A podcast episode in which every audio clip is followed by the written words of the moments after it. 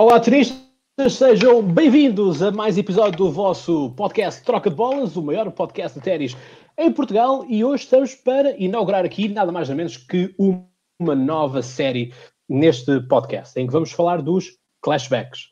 E Guilherme, diz-me uma coisa: quem é que nós vamos falar hoje? Então, vamos focar, uh, sem dúvida, na geração dos anos 60 australiana, ou seja, temos grandes nomes como Ken Roswell e, como é, não podia deixar de ser, o Rod Laver, que é o maior nome desta geração, e pegando também alguns nomes como John Newcomb e uh, Roy Emerson, mas já lá iremos mais à frente falar sobre jogador, cada jogador individualmente. Muito bem. Zé Maria, algum que te desperte maior curiosidade? Foram, foram dois jogadores, nós tivemos aqui na anos 60, ninguém se lembra, pelo menos eu não me lembro dos anos 60, e tivemos de ver aqui, puxar a fita um bocadinho atrás e ver, ver como é que eram os jogadores, e foi, foi bastante curioso ver eh, alguns aspectos de, de cada um deles, eu tinha particular interesse, digamos assim, por, eh, pelo Rod Laver, por aquilo que ele é e por, por tudo aquilo que, que ele acarreta, digamos assim, por isso, é sim, eu tenho mais curiosidade, tive mais curiosidade em ver o Rod Laver. Muito bem. Sim, simplesmente por ter um. Simplesmente por terem o, o, o, nome do principal estádio do Australian Open ser Rod Laver Arena, acho que logo aí cria um nome, é, uma expectativa maior para saber um pouco mais sobre ele, porque a maior parte das pessoas que veem ténis hoje em dia não assistiram a esta geração tão antiga, por isso é sempre bom recordar os bons velhos tempos numa altura em que o jogo era completamente diferente, mas já vamos falar mais disso lá mais à frente tens a Rod Laver Arena e ainda tens a Labour Cup. Por isso. Lá está, mais uma coisa. Uma... Exatamente. É, Exatamente. Quase como... Os estádios. Vocês estão sempre a cortar, pá. diz, Eu quero diz, fazer um smash, vocês não me deixam. Exatamente. Mas uh, conclui, conclui. Força, Guilherme. O Guilherme estava a falar, diz isto. Estava só a dizer que eram duas homenagens para o grande jogador que, que hum, Rod Laver foi na sua altura e que acabou, ajudou, por ajudou a modificar o ténis na altura, por isso é, é, é, só isso que eu queria dizer. Força, Cláudio. Exatamente. Exatamente, portanto, muitas das arenas que nós temos pelo mundo fora evocam nomes uh, maiores do passado que, enfim, não é possível muitas vezes vermos essas mesmas personagens. Uh, enfim, não temos filmes, não temos uh, imagens televisivas da época, portanto, torna-se muito complicado e, portanto, isso é algo que nós vemos em muitos torneios do Grand Slam, uh, sobretudo que fazem homenagem a estes. E, portanto, estamos então na década dos anos 60, onde apenas em 1968 é que damos início àquilo que nós hoje chamamos a Era Open.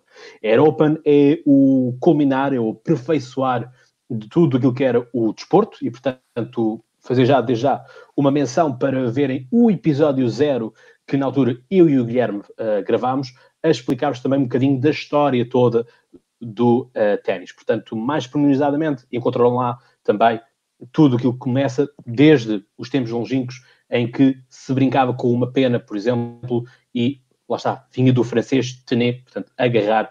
Portanto, antigamente o objetivo era agarrar uma pena, agarrar uma bola e não tanto estar ali a bater bolas, por assim dizer. E, portanto, os anos 60 é um, um, consequente aperfeiçoar, porque tínhamos muito amadorismo e tínhamos pessoas que também não conseguiam pagar as despesas de participar em vários torneios.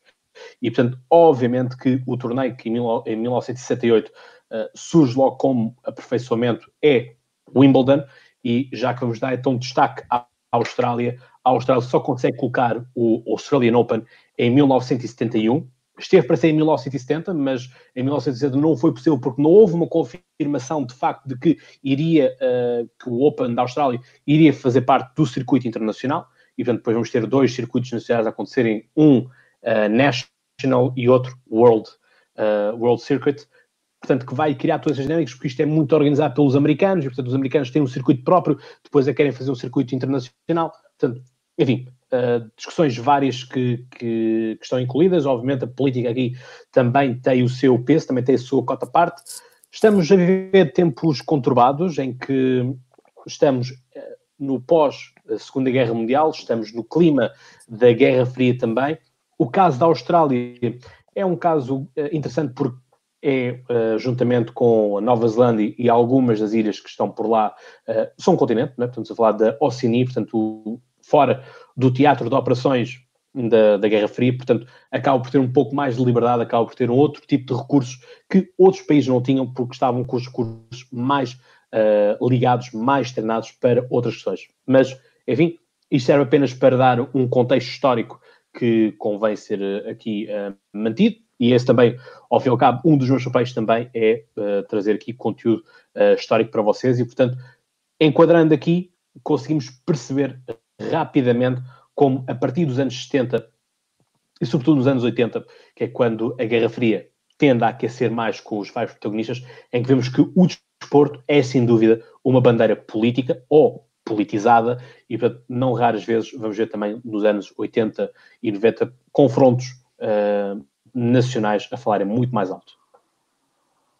Exatamente, e é por isso que também que, é, vem daí também um pouco esta supremacia australiana de, na, nesta geração que nós notamos claramente. Nós vamos falar de quatro australianos que são todos eles do, do top e, e pronto, é um bocadinho por isso também. Sim, sem dúvida. Se formos falar, hum, por exemplo, do, do que era a Taça Davis naquela altura, esta geração dos anos 60, com um bocadinho do, do fim dos anos 50 e o início dos anos 70, ganharam 12 uh, taças Davis quase consecutivas seja, estes jogadores todos que nós vamos falar fizeram todos parte uh, dessa, da seleção que dominou claramente uh, o que era uh, a taça Davis naquela altura. E por isso vamos então jogador a jogador agora mais pormenorizadamente falar sobre cada um. Dizer muito rapidamente aqui um olá também ao, ao, Afonso Duarte que é um dos, dos espectadores que está a ver o nosso nosso podcast. Por isso, se quiseres fazer alguma pergunta, estás à vontade, que nós temos acesso aos comentários, por isso podemos responder uh, o que quiseres, uh, dado uh, o nosso tema. Bem, então se calhar começamos já pelos jogadores, o que é que acham? Sim, força. Só, só uma nota, eu acho que o Afonso Duarte é um aluno meu, por isso, olá Afonso, só esta nota. Sim, senhor. Força, Guilherme. Queres começar? Bem, então acho que para começar a falar sobre os jogadores, temos que começar pelo grande, não é? Rod Laver. Vamos começar pelo Rod Laver, por ser o principal nome desta geração dos anos 60 e não podemos deixar de começar por ele. Jogador uh, escardino, uh, como era também Ken Roswell a jogar, uh, tinha uma grande esquerda a, a uma mão, se, talvez a melhor esquerda, se calhar não, já vamos por mais à frente ver que o Ken Roswell, a sua especialidade era a esquerda também, por isso já lá vamos mais à frente ver isso. Era um jogador muito completo, uh, tinha um grande serviço, ele fazia muito serviço de vôlei. Relembrar que nesta altura, nos anos 60, o, os pontos eram relativamente curtos, ou seja, era muito serviço de vôlei, poucas bancadas por, por ponto, os pontos eram rápidos, uh, por isso o, o serviço de vôlei era imperial naquela altura e Rod Lever com o seu excelente serviço por, talvez uma das justificações por ele ser os jogadores mais dominantes naquela altura. Com um grande toque de bola, uh, nós no episódio passado falámos sobre o jogador perfeito e falámos de vários jogadores que, é nós podíamos considerar o que, é que era o feel, quem tinha o melhor feel. Rod Lever podia ser um destes nomes falados neste assunto, porque ele tinha um, um grande toque de bola, fazia, conseguia, por exemplo, alf volleys que não se faziam tanto naquela altura, e ele era sem dúvida um dos jogadores que fazia melhor isso. E já um agora excelente... deixa-me dizer, os off-volleys são, são, eram importantíssimos naquela altura, apesar de não, não se ver muitos a fazer muito bem, Sim, porque, porque como, eles... como tens o serviço rede, não é? aquele, aquele primeiro approach muitas vezes é feito ainda em off-volley, por isso, por isso era muito importante. Era isso mesmo, como os, os pontos eram curtos, eles queriam logo ir para a rede, muitas vezes não conseguiam deixar a bola bater no chão e avançar, queriam logo pressionar o adversário, faziam o off volley e Rod Laver era um dos jogadores que fazia melhor isso naquela altura. Era um jogador uh, muito completo também, uh, com muito bom nível em todas as superfícies, ou seja, ele ganhou vários torneios em todas as superfícies. Ele ganhou, vamos já falar sobre isso, o 11 Grand Slams, uh, 3 Australian Opens, 2 Roland Garros, 4 Wimbledons e 2 US Opens, ou seja, ganhou em todas as, as superfícies e várias vezes em cada uma. Isso, Sim, ganhou pelo menos duas vezes cada torneio. É isso mesmo, coisas que hoje vemos os jogadores que dominam muito um, certo tipo de superfície, mas no outro se calhar não são tão bons ou não têm um grande nível. Neste caso ele dominava quase em todos. Uh, e é uma das coisas mais importantes uh, que Rod Laver veio fazer, neste caso um recorde, foi que ele ganhou o grande slam, o grande grande slam, ou seja, ganhou os quatro torneios mais importantes no mesmo ano por duas vezes consecutivas. Ou seja, em 62 e em 69 ele ganhou os quatro torneios mais importantes, ou seja, Australian Open, Roland Garros, Wimbledon e US Open em anos consecutivos. Todos os, todas as vitórias, exatamente. tudo no mesmo ano, isso mesmo. E exatamente. foi uma coisa é que é Ainda é impressionante porque, porque nós, nós vemos, e uma, uma das características da Aero Open, e também vou aproveitar para falar um bocadinho nisso, é que an antes da Aero Open eh, só os jogadores amadores é que podiam participar nos grandes slams. Os jogadores profissionais eram de certa forma banidos de, de poder participar neste, nestes torneios. E o que acontece é que uh, Rod Laver torna-se profissional em 62, quando completa o, o o grande slam, não é? O, o grande slam completo, se, se quisermos chamar, e, e, depois só pode participar outra vez quando, quando entra a Aero Open em 68. E a Taça isso... Davis, também em 62. Sim, está bem, eu não, não tinha, estava, estava a falar de grandes slams, eu não, não tinha aqui apontado, mas sim, também ganha a Taça Davis em 62 e depois só pode, só pode participar novamente em grandes slams em 68 e volta a fazer o grande slam em 69, o que é, que é impressionante, que teve quatro épocas sem competir e quando volta a competir ganha, vence praticamente logo a seguir o, o, o Slam. Mas a seguir ainda vamos ver o, o, o caso do Ken Roswell, que ainda é mais, mais impressionante, na minha opinião. Mas força, Guilherme, continua. Sim. Uh, dizer só então, enumerar os, os Grand Slams que ele ganhou. Uh, o Australian Open ele ganhou em 1960, 62 e 69. O Roland Garros em 62 e também em 69, nos dois anos em que ele fez o Grand Slam uh, da época. O Wimbledon ganhou em 61, 62, 68 e 69 e o US Open novamente em 62 e 69, os anos do, do Grand Slam de época. É Ou seja, ver que, que os dois torneios em que ele tem menos conquistas só conquistou exatamente no ano do Grand Slam, o que, o que também, enfim, não, não, é, não terá sido sorte, não é? Mas, mas porque terá tido, terá, terá estado em grande, grande forma nesses anos mas, mas realmente é curioso ver que conseguiu apontar as miras todas em 62 e em 69. Exatamente. Uh, relembrar que ele, obviamente, onde conseguiu mais uh, torneios, mais títulos foi em Wimbledon, que joga, joga e jogava na altura também em relva, e o Australian Open, que hoje em dia se joga em piso duro e na, piso rápido, na altura se, se jogava em relva, por isso ele como tinha um, uma grande aptidão para o serviço vôlei e pontos curtos, por isso é que ele dominava nesta superfície que é a relva e daí ele ter mais torneios, eh, mais títulos de ganho nestes dois torneios. Exatamente. Cláudio, tens aí um comentário para ti, não sei se já reparaste.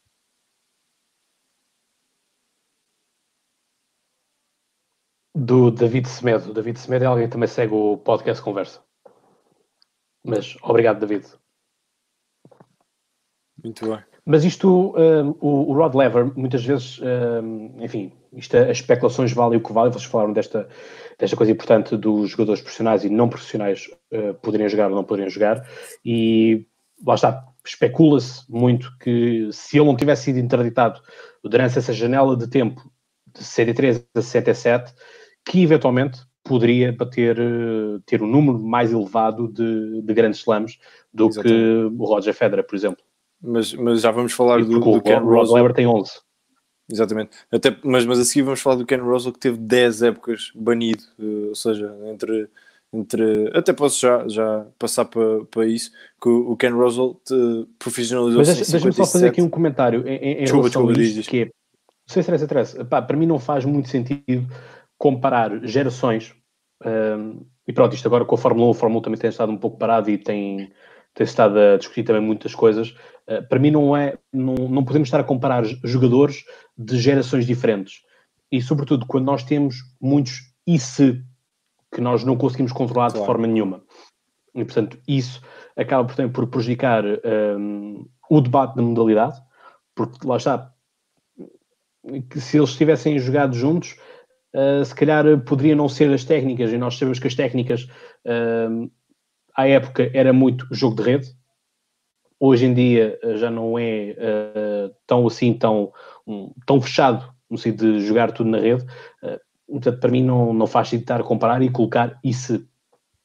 Claro, isso, essas discussões existem sempre, não é só do, do ténis, nós vemos no futebol, muitas vezes falamos de um jogador que, que era enorme, o Pelé, ou que, quem quisermos chamar, e era do tempo em que a bola era muito mais pesada, que, que os jogadores tinham muito mais dificuldade em chutar na bola, o que torna mais, ainda mais impressionante alguns números, ou não. Isso é a tal discussão que, que levava infindáveis horas e que nunca chegaríamos a uma, uma conclusão.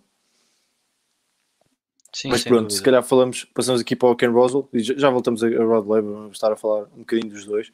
Uh, o Ken Roswell profissionalizou-se em 57, em 1957, e, e, por isso esteve banido até 68.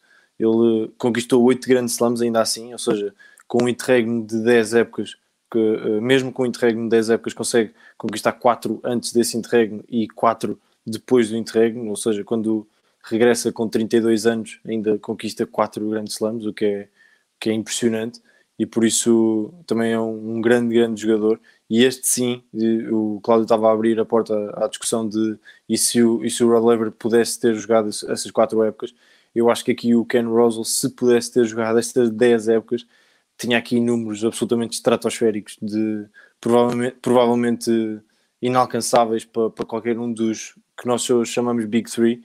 Eu acho que se o Ken Roswell por, uh, tivesse podido jogar 10 épocas, quando estamos a falar de 10 épocas, estamos a falar de 40 grandes slams, ou seja, a probabilidade dele ter ganho de muitos, ainda por cima no auge da carreira, não é? no momento em que se profissionaliza, entre os 22 anos e os 32, que é o auge máximo da carreira de um tenista, eu, eu acho que poderia, sem dúvida, alcançar os 20 ou, ou mais tor uh, torneios do Grand Slam.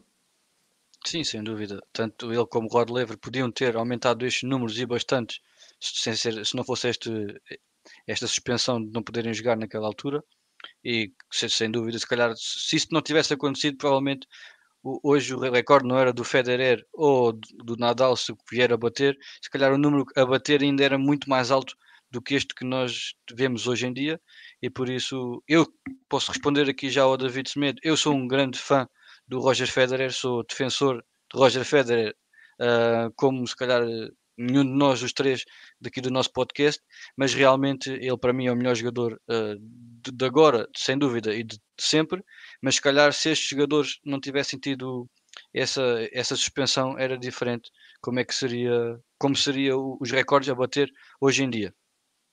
Só uma Exatamente. curiosidade em relação ao, ao Ken Roswell. Eu, ele uh, jogava com ele era jogava com a mão esquerda, era escardino, mas ele nunca hum, não, ao, contrário, peço desculpa. Ele é de, destro a jogar uh, ténis, mas ele, sempre, ele é escardido natural, ou seja, ele nasceu com aptidão para a mão esquerda. O pai é que o ensinou a jogar uh, com a mão direita para ser para tentar ganhar aqui alguma alguma vantagem, como, um pouco como o caso do Rafael Nadal hoje em dia, uh, mas ao contrário. E daí, se calhar, explica a grande esquerda que ele tinha um, por ter uma grande aptidão na mão, na mão esquerda mas não uh, jogar com essa arma principal e daí ter uma grande esquerda e provavelmente a melhor esquerda daquela altura. Sim, provavelmente. Eu, eu se calhar uh, dizia, fazer aqui um comentário, agora que já falámos um pouco do, dos dois jogadores, que surpreendeu-me a qualidade do serviço. Ou seja, eu estava à espera de um serviço muito mais dominante do que aquilo que eu vi. Uh, ou seja, era um serviço bom, era um serviço colocado e que punha dificuldades ao adversário, mas eu estava à espera de uma coisa muito diferente. Eu, eu via-se muitas vezes que, que até o movimento é tão mais fluido que parece que estão só a pôr a bola em jogo. Eu, eu vi pouquíssimos ases, os, vi, os, vídeos que eu consegui encontrar, vi pouquíssimos ases, vi pouquíssimos, uh, uh, quer dizer, serviços muito fortes, vi, não vi muitos. E, e foi giro ver isso porque eu achava que ia haver algo completamente diferente e haver muitos ases e haver muitos uh, pontos, serviços ganhantes e que, e que não foi bem o caso. Sim, os pontos eram muito curtos porque eles rapidamente queriam fechar o ponto, mas realmente não se via um, muitos ases como se vê hoje em dia. Exatamente. o, o, pode explicar um bocadinho isto também é que Rod Laver tinha 1,73m e Ken Roswell tinha 1,70m. Por isso não, eram, não tinham grandes E o peso das raquetes, as raquetes Tudo. eram muito mais, é, muito mais difíceis. Recordar que naquela altura usava-se raquetes de madeira completamente diferentes das que se usa hoje. Uh, as pegas também, hoje em dia falamos de pega continental, pega western, pega semi-western. Naquela altura só se jogava com a pega continental, era a única que se usava, tanto para a direita como para a esquerda. Daí uma grande diferença do, do tipo de jogo uh, da, da, daquela altura para hoje e por isso não, não se pode comparar o tipo de jogo de uma As bolas não tinham spin nenhum, sobretudo na direita a bola chapada, completamente chapada, a bola não, não, havia... não tinha spin nenhum. Exatamente.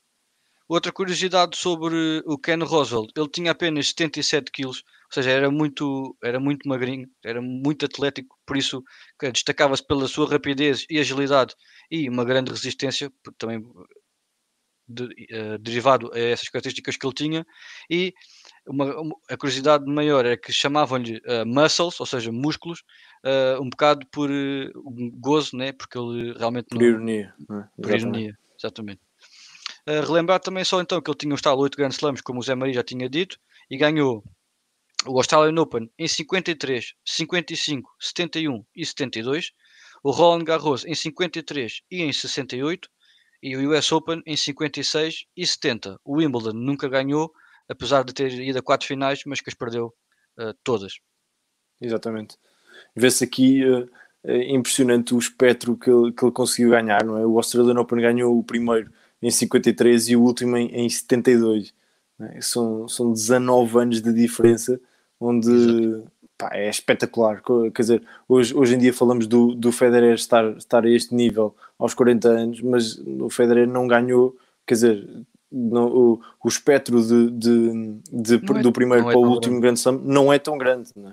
E, e é, é, impressionante como é que, que ele, ele, ganhou o, o primeiro título, ganhou cedo, ele ganhou o, o, primeiro Australian Open. E até uma das curiosidades entre o Roswell e o Rod Laver é porque em 53 o Roswell ganhou o primeiro o seu primeiro Australian Open com apenas 18 anos e no mesmo ano o Rod Laver desiste de estudar para se dedicar totalmente ao ténis com, com apenas 14 anos, o que na altura para mim surpreendeu um bocado que a, a maneira como, como ele se dedicou muito cedo e como se deu ao ténis muito cedo, mas a verdade é que aos 14 anos já, já, já se dedicou totalmente. E por isso é, é curioso ver esse, esse número, esse, esse, esse, esse contraste entre o primeiro grande slam e o, e o, e o momento em que Rod Laver decide tentar a sua sorte e decide se dedicar ao ténis. Agora, então, antes de avançarmos para os, os dois nomes que vamos falar a seguir, querem só responder muito rapidamente a quem que vocês apoiam hoje em dia ao David Smith? Pá, eu apoio quem, quem joga bem ténis. Honestamente, não, não, não sou muito uh, fanático, ou seja, no sentido de, de, puxar muito por um jogador ou por outro. Há jogadores que em certo momento me uh, deliciam mais, digamos assim, mas, mas não, não, não tenho grande, grande afinco na, na, naqueles que apoio. Gosto muito do Federer, gosto muito do Federer e também gosto muito do Nadal. Não adoro o Djokovic, como sabemos, mas, mas são todos. Gosto muito do Monfils, gosto muito, gosto muito de vários jogadores. O, o Cláudio é mais fácil de responder. Ah, o Cláudio é muito mais fácil de responder, claro. Com Babo lá, obviamente só podia ser Rafael Nadal. Sem dúvida. Força, tu também já respondeste, Guilherme. Já disseste Sim, que Federer. Federer, ah, já sabe. Esse, esse. Muito bem. Muito bem. E até tem uma Repara, ele, ele comprou uma camisola da Nike dos 20 anos de carreira do Federer quando ele depois troca de patrocinador, que é brutal. Yeah, é verdade. Eu mandei vir a camisola pai, dois ou três meses antes de Federer mudar de, de patrocínio para o Nico, que é o que ele usa hoje em dia. Mas pronto, aquela camisola vai ficar marcada e Exatamente. um dia até vai valer mais por causa disso, não se esqueçam disso. Exato, talvez, talvez. Muito e foi, foi, no mesmo ano que o, que o próprio Djok, uh, o Djokovic troca para, para a Lacoste. Não? É? A Lacoste, sim. Ou seja, o, deixa, deixaram de patrocinar o Djokovic para assinar outro grande nome e foi o Federer com um contrato estratosférico. Uh, vocês, não, não, sei se vocês têm noção, mas é, são 10 milhões por ano ao longo de, de, de, de toda a sua vida uh, até ele morrer, basicamente. É, acho, é, é estratosférico. Mesmo quando ele deixar de, de, de, jogar, de jogar, mesmo que continue a usar o Nicola, continua a receber 10 milhões só, só por ser representante desta marca, eu acho. O Nicola é chinês ou não? Olha, uh, não, não sei responder. Não faço ideia nenhuma. Eu penso que também pode funcionar o, o, o, Nishikori, por isso eu se tivesse de arriscar, arriscava é a japonesa. Japonesa. É, japonesa, é isso mesmo. É isso. Exatamente, é japonesa, sim, Mas vamos aqui okay. passar outra vez para o, para o plano do australiano, digamos assim. Vamos então falar de, de, de John Newcomb, ou seja, ele acaba por ser eh, um jogador já mais, quase 10 anos mais novo do que Ken Roswell e Rod Laver e acaba por suceder a estes dois jogadores. John Newcomb era já um jogador muito mais alto do que Rod Laver e Ken Roswell, já tinha 1,83m, que naquela altura já era considerável. Tinha, daí tinha um serviço mais potente uh, e vai, vai, vai, se ver pelas estatísticas que ele tem de carreira que ele já fazia mais serviços ganhantes, já fazia mais, uh, mais ases também, coisa que não se fazia muito mesmo assim. Uh, era um jogador que jogava com a mão direita, ou seja, era destro, mais novo e mais irreverente, ou seja, já tinha algumas personalidades um pouco diferentes de, daqueles jogadores clássicos como Ken Roswell e como Rod Laver. Era um excelente jogador de pares e de singulares, ou seja, ele tanto ganhou vários torneios uh, em pares e em singulares. Naquela altura era mais fácil de também jogar as duas, tanto pares como singulares, porque Uh, o jogo era muito mais rápido, muito mais serviço vôlei, que esse é um jogo mais característico do jogo de pares hoje em dia, mas naquela altura derivava muito o serviço vôlei uh, nos dois. Ganhou também então três uh, Grand Slams, começou a ganhar em 67 o Wimbledon e o US Open, depois voltou a ganhar o Wimbledon em 70 e em 71, o US Open em 73, o Australian Open em casa em 73 e em 75 mas nunca ganhou o Roland Garros. E uma curiosidade muito interessante: ele nunca chegou a passar dos quartos de final em Roland Garros. Ou seja, Exatamente. claramente a terra batida era o seu pior, eh, o seu pior eh, piso. Tu, tu disseste três títulos de Grand Slam, mas são, são cinco. Depois acabaste por, por dizer são cinco. Sete, não, são sete. Uh, sete, são sete, sete. Ah, tenho, aqui, tenho aqui só cinco. Sete. Tu não, não... Ah, estás a contar com os de pares, é isso? Não, não, estou. Sete. Só cinco lá são sete? Só cinco okay, então tenho aqui dois que não que não tenho aqui dois. Mas, mas é isso mesmo. Eh, quer dizer, é, é curioso perceber que, que ele tinha tantos eh, títulos do Grand Slam, mas depois acabou por não, nunca chegar longe no, no Roland Garros. É giro ver isso. Sim. Mas, mas conseguimos perceber que, que era um jogador que, apesar de ser muito mais novo e até poder ter, ter tido uh, mais espaço até para, para, para se demonstrar à parte do, do ou seja, era, era novo e podia, podia ter aproveitado um bocadinho até o, o fim de carreira do, do Rod Laver e do, e do Ken Roswell, mas a verdade é que o Ken Roswell, por exemplo, jogou até muito tarde e como nós vimos também ganhou uh, títulos até muito tarde, por isso ele nunca, nunca aproveitou por demais uh, essa oportunidade. Ele, ele teve aqui, eu tenho aqui que ele teve praticamente sempre no top 5, ou seja, atrás de, de desses dois jogadores, e, mas só teve apenas oito semanas no, no número 1 um do, no número um do ranking. Por isso demonstra que ele nunca, nunca ultrapassou verdadeiramente os outros dois jogadores.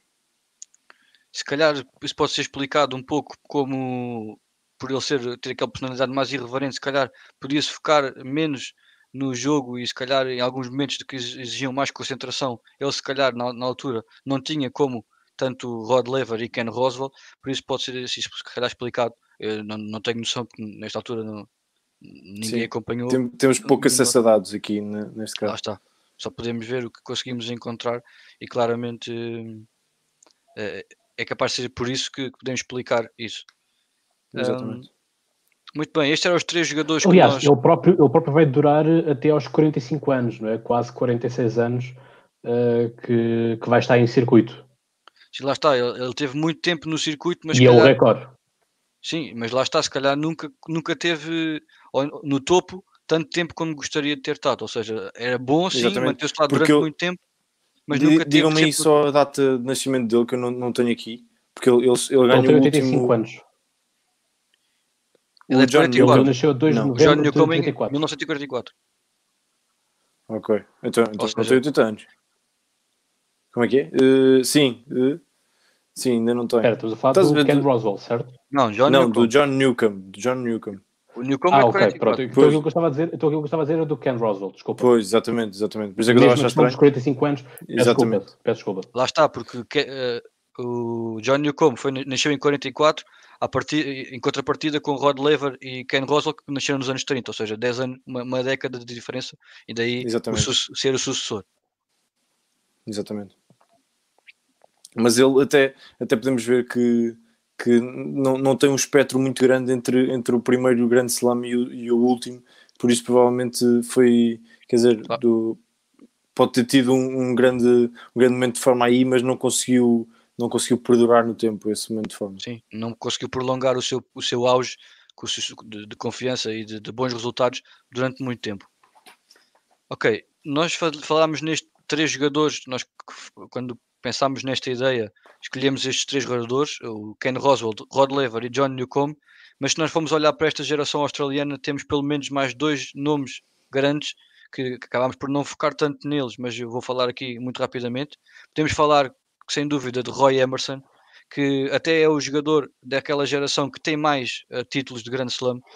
Uh, ele ganhou 12 títulos de Grand Slam em singulares e 16 títulos de Grand Slam em pares. Ou seja, ainda conseguiu ganhar mais torneios em pares do que em singulares. Por isso é, isso é espetacular.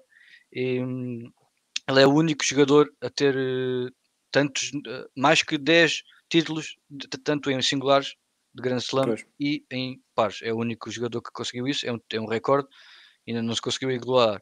E outro jogador, Liu Rhodes, outro um jogador um bocadinho já mais novo também, uh, ganhou também 4 grandes slams. E lá está. Um, eu acho que isto é capaz de ser explicado porque ele, por exemplo, ele teve, é mais ou menos da, da idade de Rod Laver e Ken Roswell, mas todos os torneios de Grand Slam que ele ganhou foi nos anos 50. Ou seja, eu acho que deve ter, o, o que deve ter passado é que ele acabou, por não ser suspenso e então conseguiu ganhar os tais Grand Slams enquanto Ken Roswell e Rod Laver não estavam nessa altura a jogar. Exatamente. Acabou por nunca se ter profissionalizado, não é? No fundo, e, e nunca ter uh, su, uh, sido sujeito esse, esse ban, digamos assim, do, dos torneios Grand Slam.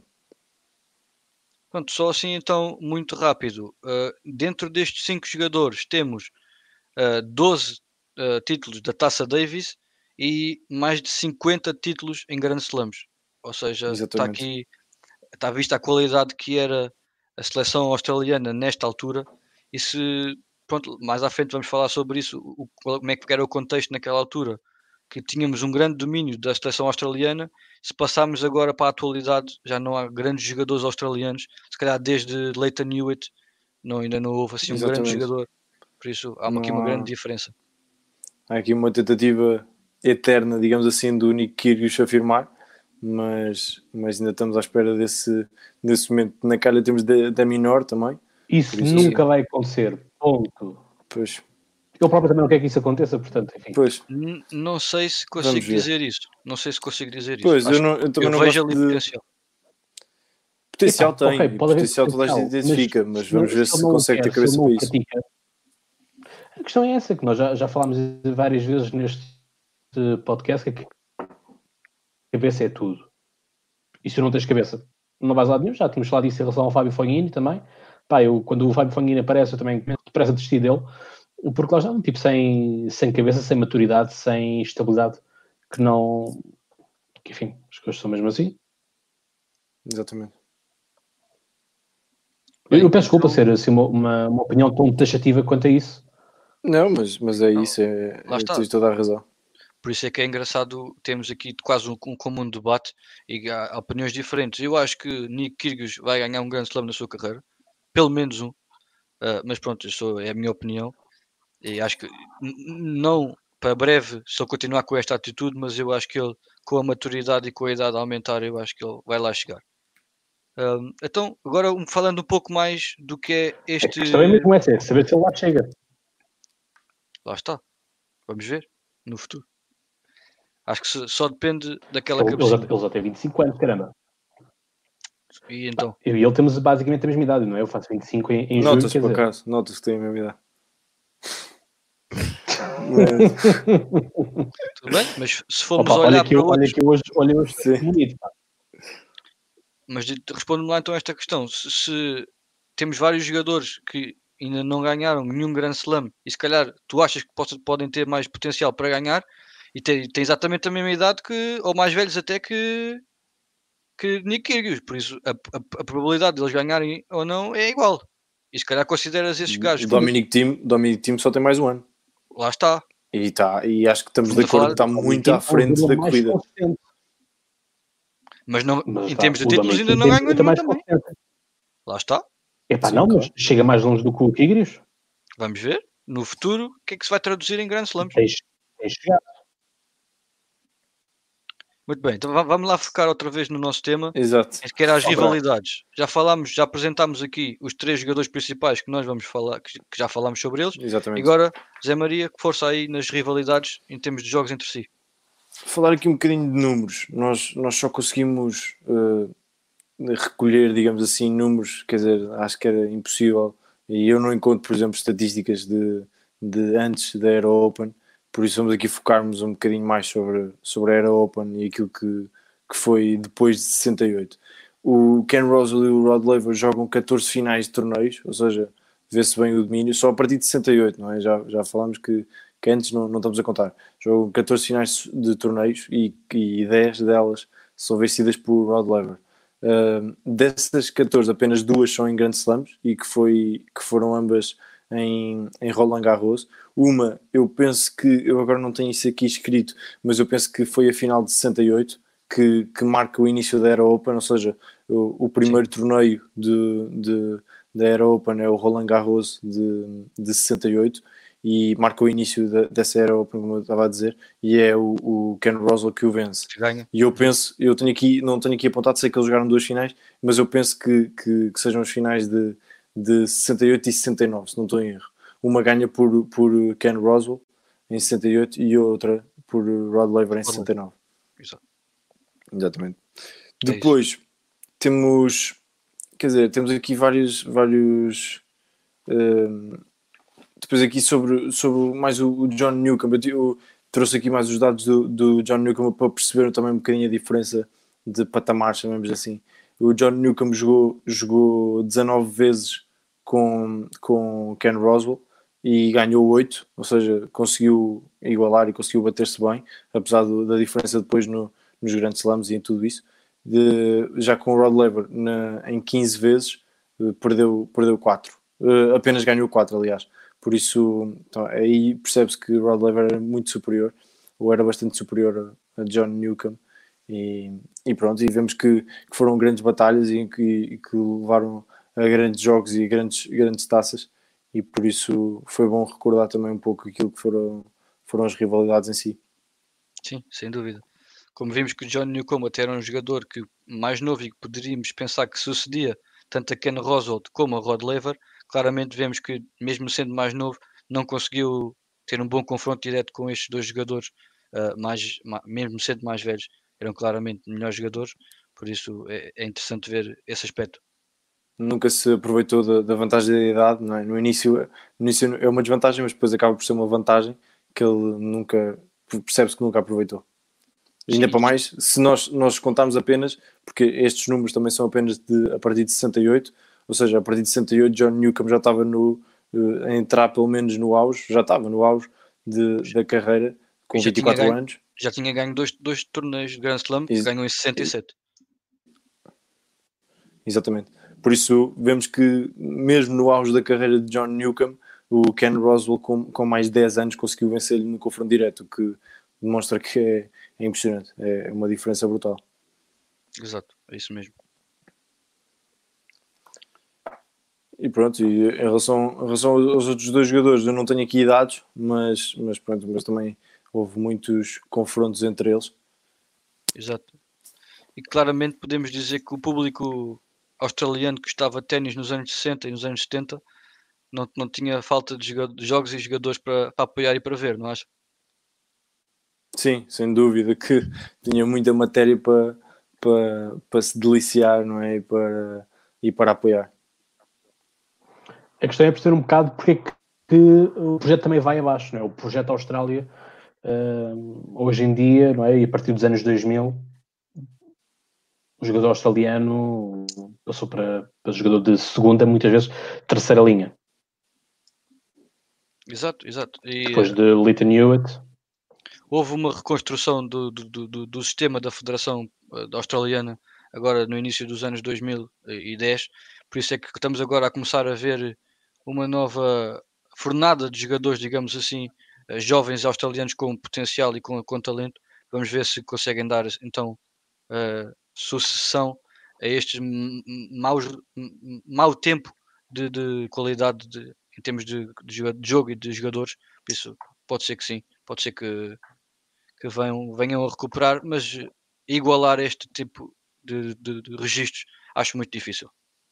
Sim, e igualar, igualar no fundo também o, o potencial registro, porque não, mais uma vez vou, vou, dizer isto, o Ken Roswell teve 10 anos sem poder participar em grandes slams e mesmo assim conquista, conquista 8, por isso é, é impressionante, é impressionante mais por isso, ou seja, não, é, quer dizer, neste momento não, não é possível, eu não consigo vislumbrar ninguém com, com, a, com a capacidade de ganhar 8 grandes slams, muito menos com a capacidade de ganhar 8 grandes slams, estando 10 anos parado no, no auge, por isso é, é completamente impensável nesta altura diria australiano e qualquer, quase qualquer outro, mas, mas sobretudo australiano. Muito bem. Então, Sim, é engraçado, pronto, isto de, de, vermos que conseguimos ter, e vamos ver isso ao longo dos, dos episódios que vamos ter ao, ao longo do tempo, né? porque este é apenas o primeiro uh, de muitos uh, clashes que vamos, vamos trazer aqui, uh, em que conseguimos ver que há um predomínio de uma nacionalidade, e, portanto, Guilherme, não sei se queres eventualmente anunciar qual é que será próximo, o próximo grande embate, por assim dizer. Uh, e hoje já não vemos que haja um domínio absoluto de uma só nacionalidade. Vemos várias nacionalidades a interagir, sobretudo nacionalidades que estavam de fora da modalidade há uns, há uns bons anos atrás. Sim, exato.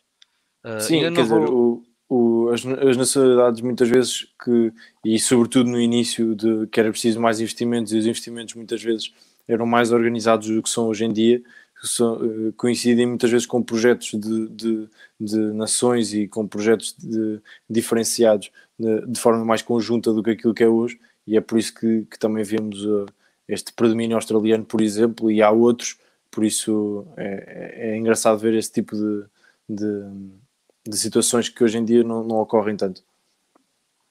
Exato. Uh, não vou ainda então avançar qual é que é a nossa próxima rivalidade, mas posso-vos garantir que esta é a rivalidade mais distante da nossa uh, atualidade, por isso a próxima rivalidade já vamos entrar dentro dos anos 70, mas estejam atentos às nossas redes sociais que nós em breve iremos uh, dizer quais é que serão as próximas rivalidades e terão informação sobre isso brevemente. Exatamente. Não sei se queres fechar, Cláudio mas, mas dizer que esperemos que agora também em jeito de, de conclusão, esperemos que continuem todos bem e agora que parece que estamos quase a regressar ao, ao ténis e enfim, o, o Guilherme já está a dar treinos, pelo menos há uma é semana, verdade. segundo sei, e por isso, por isso estamos todos a, aqui a recuperar. Numa altura em que sabemos que, que a ATP eh, prolongou a suspensão do, do ténis, até, e já agora fica aqui a notícia, de pelo menos até dia 31 de julho não há, não há ténis. E pronto, essa, essa discussão dava, dava para outro episódio, não vou, não vou alargar, mas passa de 13 de julho para, para o dia 31 de julho. Exato. Porque temos uma boa notícia que foi as academias e os, os clubes e escolas de ténis, como é a minha, a ter abrido, ter aberto em, em, no início de maio, mas claramente em termos de torneios ainda não vamos ter tão cedo, por isso é uma boa má a notícia neste, nesse aspecto, por isso eh, fechamos então aqui com esta notícia. Um, agradecer Fechamos aqui também sem o Cláudio. O Cláudio, Cláudio entretanto, teve aqui problemas técnicos. Exatamente. Sem, sem problema, então estamos a acabar. Agradecer toda a gente que esteve connosco a interagir e a ouvir o nosso, o nosso podcast. Também agradecer a quem vai ouvir uh, posteriormente, se ser nesta live, vamos disponibilizar na mesma uh, em todos os em todos os. Uh... Olha, o Cláudio já voltou. Voltei. Isto foi abaixo. Tranquilo. Estávamos a dizer que. Estávamos a agradecer ao pessoal que esteve a ouvir connosco em direto e a dizer que este episódio vai estar disponível na mesma em todas as plataformas que é costume para quem vai ouvir sem ser no direto. Exatamente. Exato, portanto, agradecer, agradecer também aqui a todos aqueles que foram participando, enfim, uh, vocês são a razão de ser deste projeto também, portanto, se não tivermos ninguém a ouvir-nos, uh, não faz sentido, não é? Estarmos, estamos aqui a, a, falar, e portanto, é sempre bom falarmos do, do modalidade que tanto gostamos. Ah, sigo da mesma forma que eu gosto da Babulá e do Nadal, portanto, é mesmo, é mesmo assim, parlamento. Ah, e obviamente do Millennium Steel Open, claro. As duas coisas. Não podia deixar de ser. Tinham que ser. Exatamente. Claro referi só então para acabar que agora vai ser mais habitual fazermos este tipo de lives, por isso vamos ter dois tipos de audiência, quem vai ver em direto e quem vai uh, ouvir a posteriori, não é? Indiferido. E por isso, quem quiser fazer perguntas em direto para nós respondermos, estejam mais atentos às lives e às datas que nós vamos metendo nas redes sociais, porque assim podem interagir connosco e fica a fazer os episódios muito mais interessantes e mais dinâmicos, que é esse o nosso objetivo. Exatamente, exatamente. E pronto, um abraço a todos e, e esperamos que esteja tudo bem convosco. Exato, um abraço.